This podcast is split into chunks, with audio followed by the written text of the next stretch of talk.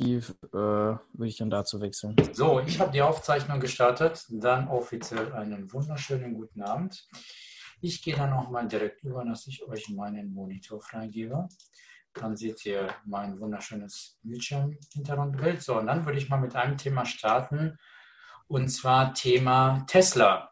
Und zwar, wer sich erinnern kann, ähm, Tesla hieß es schon äh, Anfang des Jahres, also es wird im Februar, Tesla Shortseller verlieren Milliarden Dollar. Was war passiert, wenn wir uns mal den, ja, ja, wir gucken uns mal den, oh Gott, jetzt scheißt meine Leitung ab. Äh, wenn wir uns mal, ne, zehn Jahre ist zu viel, aber ein Jahr, wenn wir uns so ein bisschen, oh, drei Monate ist besser. Wie man sieht, wir kamen da irgendwo von 6 Dollar. Das Thema halt war, wenn wir das jetzt mal ganz kurz hier verändern und sagen 1. Februar 2020, da war Tesla nämlich bei 901 Dollar und äh, dann ist erstmal alles wieder abgeraucht über unseren Mer äh, über März. Und davor war schon das Thema, dass bei diesem Kursausschwung hier von den 748 auf die 917, ähm, ja, äh, war halt das Thema, dass die Aktie wieder unerwartet gestiegen ist und die Leute, die eigentlich auf den Kursverfall gesetzt haben, wie die Bescheuerten gekauft haben. Irgendwann mussten sie sich dann eindecken, weil die ganzen Broker gesagt haben, Freunde, ihr könnt ja gerne der Meinung sein, dass Tesla fällt. Ähm, ihr habt aber zu wenig Kohle im Depot. Also äh, würden wir jetzt gerne, dass ihr Kohle nachschießt und wenn nicht, müsst ihr schließen. Was passiert bei so einem Short Squeeze? Also ganz einfach, wenn ich zum Beispiel jetzt René 30 MacBooks für 1000 Euro verkaufe, dann freue ich so, mich. aber ich gar keins habe und die aktuell halt irgendwie 1500 oder 2000 kosten, aber ich dem der René die schon für 1000 Euro verkauft habe, dann scheißegal, was der aktuelle Preis bei Apple ist. Ich muss diese MacBooks kaufen, weil ich dem René zum Beispiel versprochen habe, die am 1.8. zu liefern. Und genauso ist es bei diesen Shortsellern. Und warum erwähne ich das? Weil ich habe jetzt mehrere Kunden, die, äh, also Kunden, bekannten Leute, die irgendwie auf Facebook, mit denen ich schreibe, die mir seit drei oder vier Tagen wieder in den Ohren hängen. Alter, Tesla geht ja wieder voll ab. Wir müssen jetzt äh, leer verkaufen. Das ist wieder unser typisches Tekes-Thema. Spekulieren und Geld anlegen ist ein ganz, ganz großer Unterschied.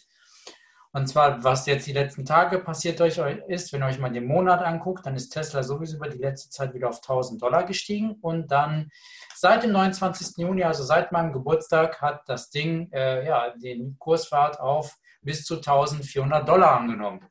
Das ist natürlich für die Aktionäre ganz gut. Und jetzt war natürlich das Thema, was ist da passiert? Mussten die ganzen Shortseller eindecken. Ähm, keine Ahnung, hat Tesla eine Revolution gestartet. Das ist halt so, deswegen erwähne ich das. Es gab jetzt ein paar YouTuber, die gesagt haben, das ist ein Short Squeeze. Also die Leute mussten wieder eindecken und mal gucken, was mit der Aktie passiert. Da hat sich dann aber jetzt ein Team äh, von Finanzwelt.de mal hingesetzt und hat hier gesagt, sag mal Freunde, äh, was ist hier eigentlich los? Kleiner Fun Fact zu den Zahlen. Tesla ist mittlerweile mehr wert als General Motors, Fiat Chrysler, Honda, BMW, Nissan, Hyundai, Mercedes-Benz und Ford zusammen.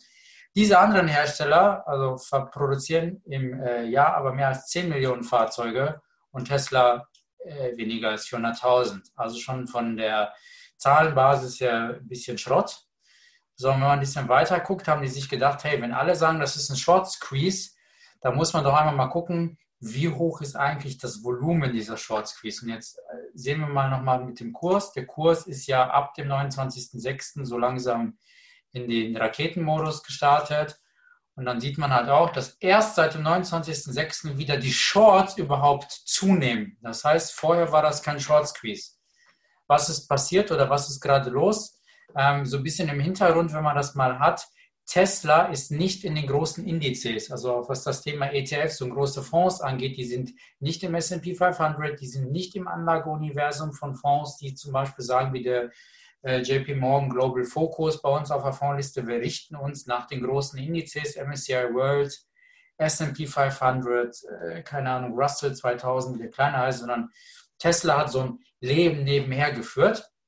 So, und jetzt hat Elon Musk mal wieder unser guter Freund, der Verrückte mit den Flammenwerfern im Portfolio, er sich überlegt, okay, äh, wir müssen jetzt vier Quartale GAPP-Gewinne ausweisen. So, das wird äh, wahrscheinlich Mats besser erklären als, erklären als wir. Das ist halt eine Bilanzierungsmethode. Da ist es halt so, dass die jetzt auf Biegen und Brechen versuchen, da Gewinne reinzufahren. Ähm, Tesla mittlerweile auch, glaube ich, seit letzter Woche Badeshorts in Rot mit Tesla-Logo verkauft, weil die gerade alles verkaufen, was geht, nur damit sie Cash machen. Und natürlich jetzt die Leute wieder sagen, okay, das kann ja nicht funktionieren, wir shorten. Ähm, momentan, wenn man sich die Zahlen anguckt, deswegen, das ist das, was viel auf YouTube kolportiert wird, ähm, ja, die eine, das eine Lager sagt, Tesla fliegt wieder auf die Fresse, das heißt, die Leute shorten wieder. Die meisten Leute, die ich kenne, die der Meinung sind, shorten wieder mit Zertifikaten, von denen sie keine Ahnung haben. Damit legen die sich auf die Fresse. Deswegen, wenn euch da irgendeiner ankommt, äh, Tesla dies, das, direkt sagen, nein, ist kein Short Squeeze, die bauen wieder Shorts auf. Das ist einfach etwas, was euch im Vertrieb hilft, weil die Leute gerade eskalieren, weil da ist halt wieder so ein bisschen die Gier, wenn die Aktie von 1000 auf bis zu 1400 gestiegen ist, da drehen halt wieder alle am Rad.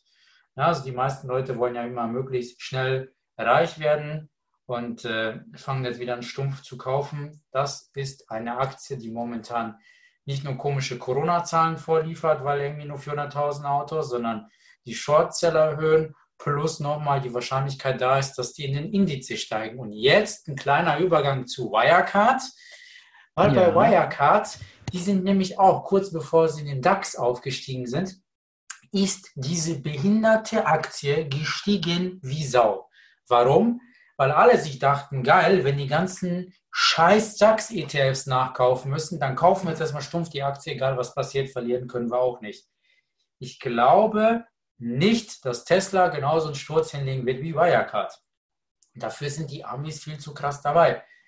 Aber wenn so jemand kommt, Tesla kaufen, direkt sagen, nein, Bro, nein, Mann, langfristiges Investment, aufpassen.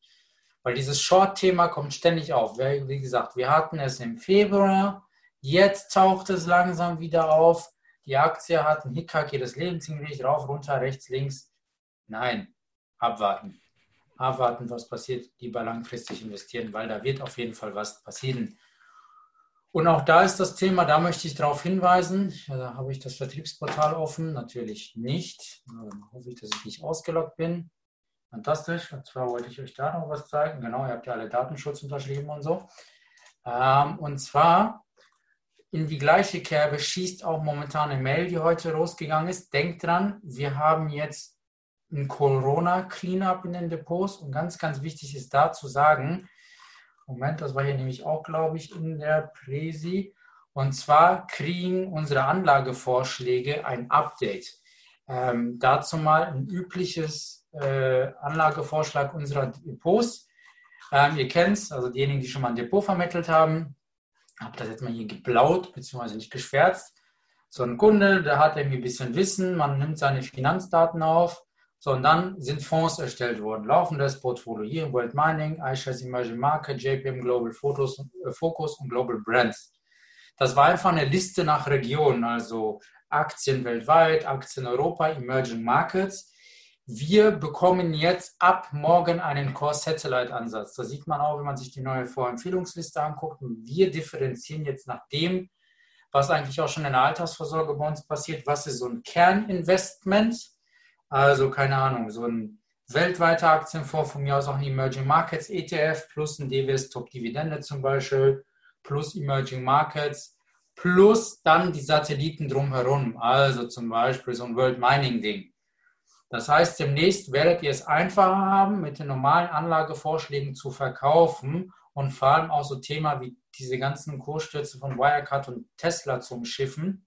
Und wenn den Leuten sagt, hier, unser Kerninvestment ist ein, unser Investment ist ein Kerninvestment, ein Core-Ansatz mit Satelliten drumherum, spezielle Themen, die so klein, in Anführungsstrichen, so klein prozentual zum Gesamtvermögen sind, dass wenn was passiert, der nicht ein halbes Depot um die Ohren fliegt. Ich habe einen Menschen bei mir bei WhatsApp, der war mal zum S1, war mal zum S2, ist bis heute ein Kunde geworden und hat mir damals erzählt, jo, 50 Prozent von meinen 10.000 Euro klatsche ich jetzt in Wirecard rein. Die letzte WhatsApp, die ich letzte Woche von ihm bekommen habe, war, du kennst dich doch aus, wo kann ich mich bei den Massenklagen beteiligen?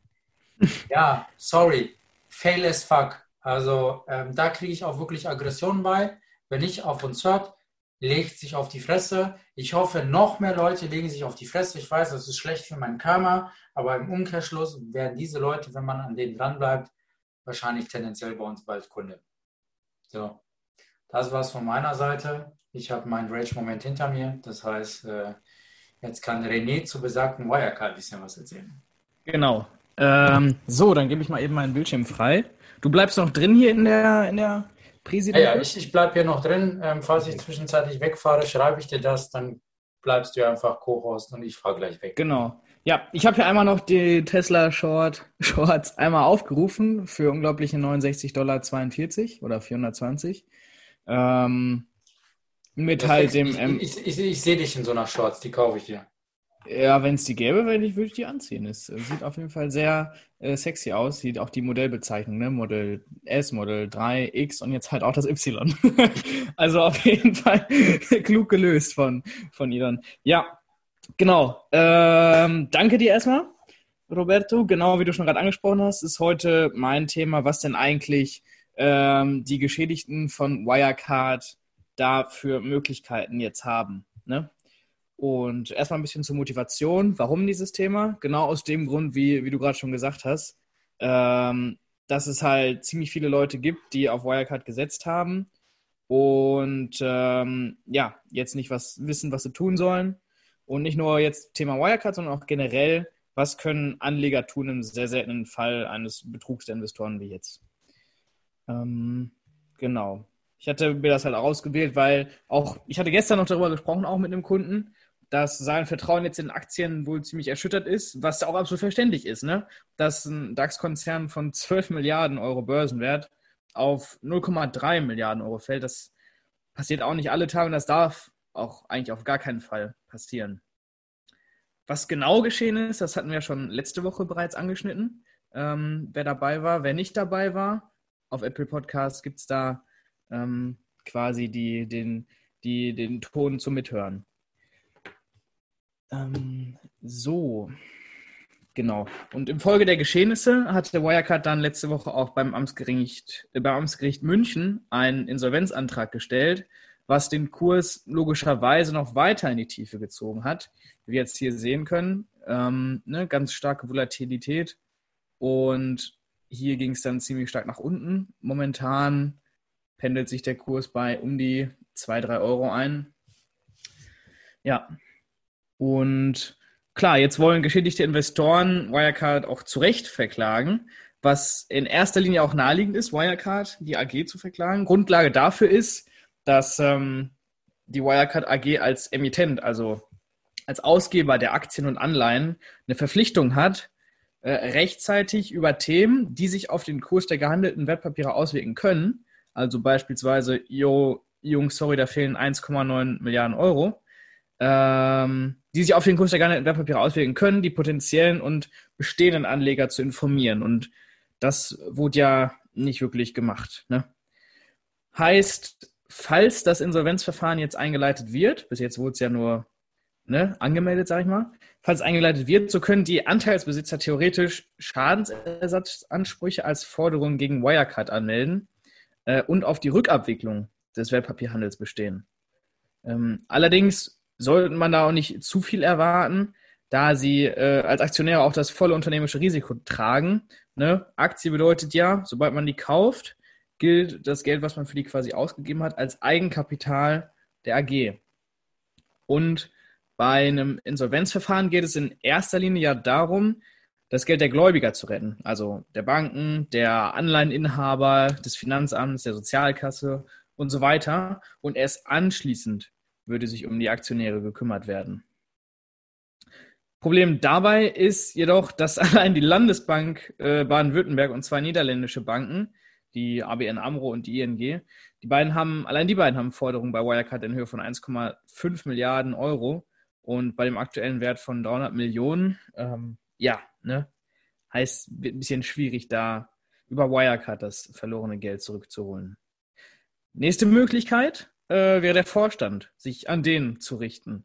Ne, wenn dem Vorstand der Vorwurf gemacht werden kann, dass dieser eine Schädigung der Aktionäre in Kauf genommen hat, so haftet der Vorstand persönlich. Heißt, sofern schuldhaftes Handeln nachgewiesen werden kann, ist eine Schadensersatzklage äh, möglich.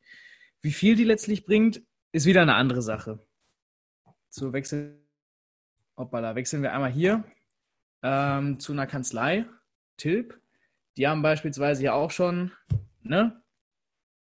Äh, die haben jetzt auch Anklage erhoben gegen den Vorstand, gegen die Vorstandsvorsitzenden und auch gegen EY, da kommen wir gleich noch zu.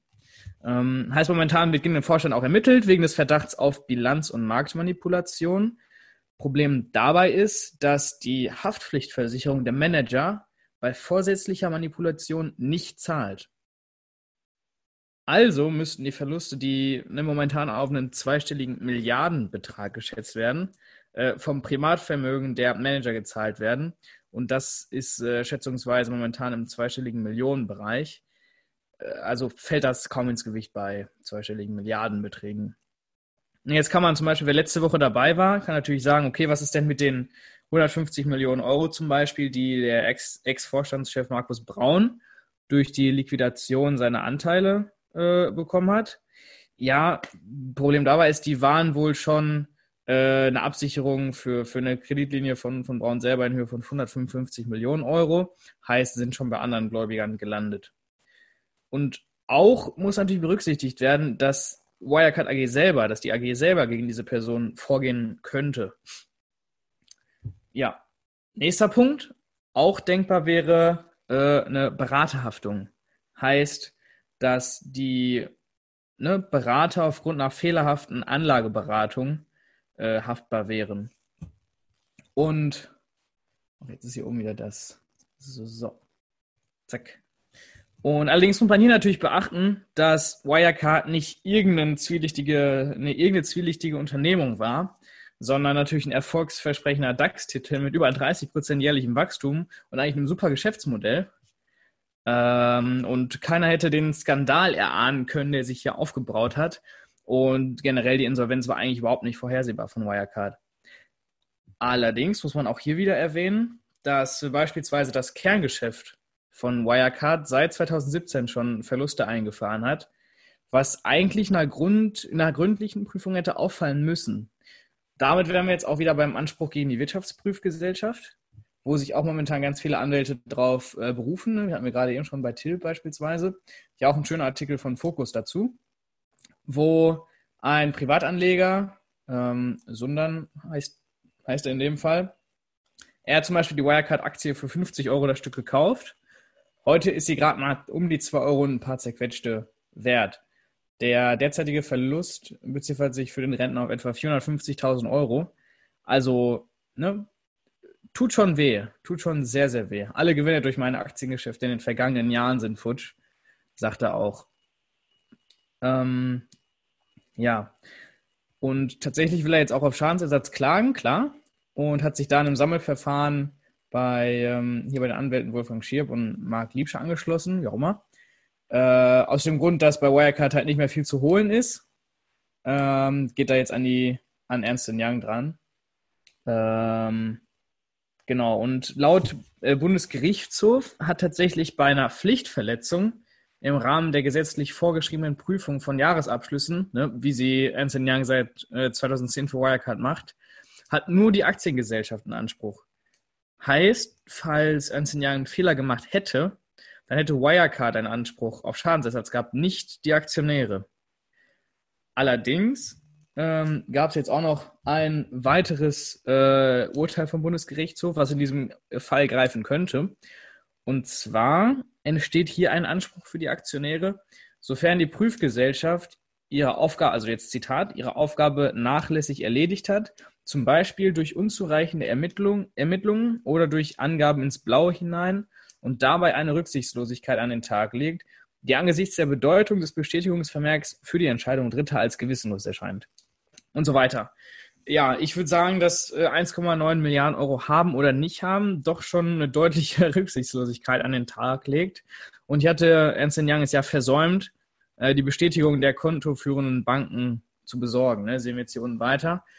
Äh, so haben wir etwa bei den Jahresabschlüssen zwischen 2016 und 18 äh, bis 18 Treuhandguthaben in Dubai, Singapur und auf den Philippinen in Höhe von mehr als einer Milliarde Euro testiert, obwohl keine Bestätigung der kontoführenden Banken vorlagen. Ja, Ernst Young hat inzwischen auch äh, Stellung bezogen. Und zwar sagen die, äh, auch wieder Zitat, es gibt klare Anzeichen dafür, dass es ein aufwendiger und ausgeklügelter Betrug war, in den unterschiedlichste Parteien rund um die Welt aus verschiedenen Institutionen involviert waren, mit dem Ziel der Täuschung. Ähm, solche betrügerische Absprache, die mit hohem Aufwand falsche Fährten zu Dokumenten legten und auf eine Täuschung von Anlegern und der Öffentlichkeit abzielten, ließen sich selbst mit den besten und aufwendigsten Prüfmethoden nicht aufdecken, rechtfertigt sich das Unternehmen und so weiter. Ne? Heißt, äh, Ernst Young sieht sich selber als Opfer. Und da sind sie auch, solange kein Vorsatz ihnen nachgewiesen werden kann. Ähm, heißt, solange bleibt auch hier dann wieder äh, ein Anspruch raus für geschädigte Aktionäre. Letzter Punkt, der auch noch denkbar oder möglich wäre, wäre ein Anspruch dem Staat bzw. der BaFin gegenüber.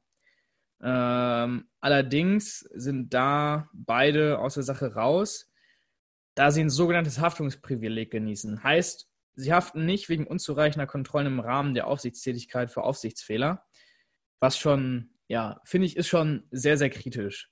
Ähm, ist vielleicht, dann kann ich mir vorstellen, auch bald ein Thema in der Politik, dass man das nicht vielleicht abschafft weil halt da doch schon eventuell ein großer Interessenskonflikt dann entstehen könnte. Heißt zusammenfassend, äh, scheint tatsächlich eine Klage gegen die Wirtschaftsprüfgesellschaft, gegen Ernst Young am erfolgsversprechendsten. Deshalb machen das halt auch, bieten das so viele äh, Kanzleien an. Wenn man jetzt zum Beispiel sucht nach Wirecard Schadensersatz, findet man direkt ganz, ganz viele Webseiten, die sich darum kümmern. Sogar wirecardklage.de. und ähm, 221.000 Ergebnisse. Ja, ähm, ne, heißt, das Ganze wäre tatsächlich da am erfolgsversprechendsten. Da, der Prüf da in der Prüfung natürlich auch gravierende Fehler unterlaufen sind, die auf gar keinen Fall eigentlich passieren könnten, äh, dürften. Und äh, da ganz schlechtes Licht auch ne, international auf, auf Deutschland vielleicht werfen, auf den DAX. Ähm, und hier hatte ich dann auch noch zu eine, so eine Kolumne gefunden, wo halt es darum geht, dass der Autor, genau das, wie ich am Anfang gesagt habe, jetzt ähm, kein Vertrauen mehr in, in Aktien hat. Was, wie gesagt, absolut verständlich ist. Und es sind allerdings Möglichkeiten da, quasi wieder an das Geld zu kommen. Was verloren wurde, allerdings wahrscheinlich nicht an alles. Ähm, aber Möglichkeiten sind da. So, das wäre es auch meinerseits dann gewesen. Gibt es noch Fragen, Anmerkungen, sonstiges? Gerne in den Chat schreiben. Ja, herzlichen Dank erstmal dafür. So, ich hoffe, ihr hört mein Gepiepse nicht. Ich sitze nämlich im Auto. Ähm, ja, mega gut. Äh, da möchte ich auch eben anhaken zum Thema, dass ja Leute so viele Ernst Young verknacken äh, wollen, beziehungsweise Kanzleien es versuchen. Äh, ich habe einen Kommentar gelesen, dass theoretisch Ernst Young so viel Kapital in der Hinterhalt haben müsste, dass es logisch ist, dass man die verklagt, weil die können es bezahlen. Mal schauen, was dabei so rumkommt. Spannend, spannend. Ja, bin ich auch echt gespannt, was da jetzt bei rauskommt. Ich hatte auch vorhin noch gelesen, dass äh, der, was war das denn, der, einer der Vorstände da äh, inzwischen in China irgendwie gelandet ist, weil er ist in den Philippinen, ist er weggeflogen aus Deutschland. Und oh, oh, oh, oh, Sönke persönlich dankt uns. Äh, sehr gerne, sehr gerne. Und ähm, genau, heißt, er ist jetzt irgendwo in China angekommen und hofft, dass er da nicht irgendwie ausgeliefert wird, gehe ich mal von aus. Ähm, alles sehr, ähm, ja, shady, sag ich mal. Ja, sonst, wenn keiner mehr Fragen hat, äh, würde ich sagen, herzlichen Dank, dass ihr alle teilgenommen habt. Vielen Dank. Äh, wir haben das Ganze auch aufgenommen. Wir hoffen, dass die Technik gleich nicht abraut und unsere Aufnahme löscht. Und dann heißt das, äh, dass wir die den anderen nochmal schicken können. Und äh, dann würde ich sagen, auch danke an dich, René. Ich drücke jetzt auf den magischen roten Knopf. Wir hören uns. Macht euch noch einen netten Abend alle. Tschüss. Ciao.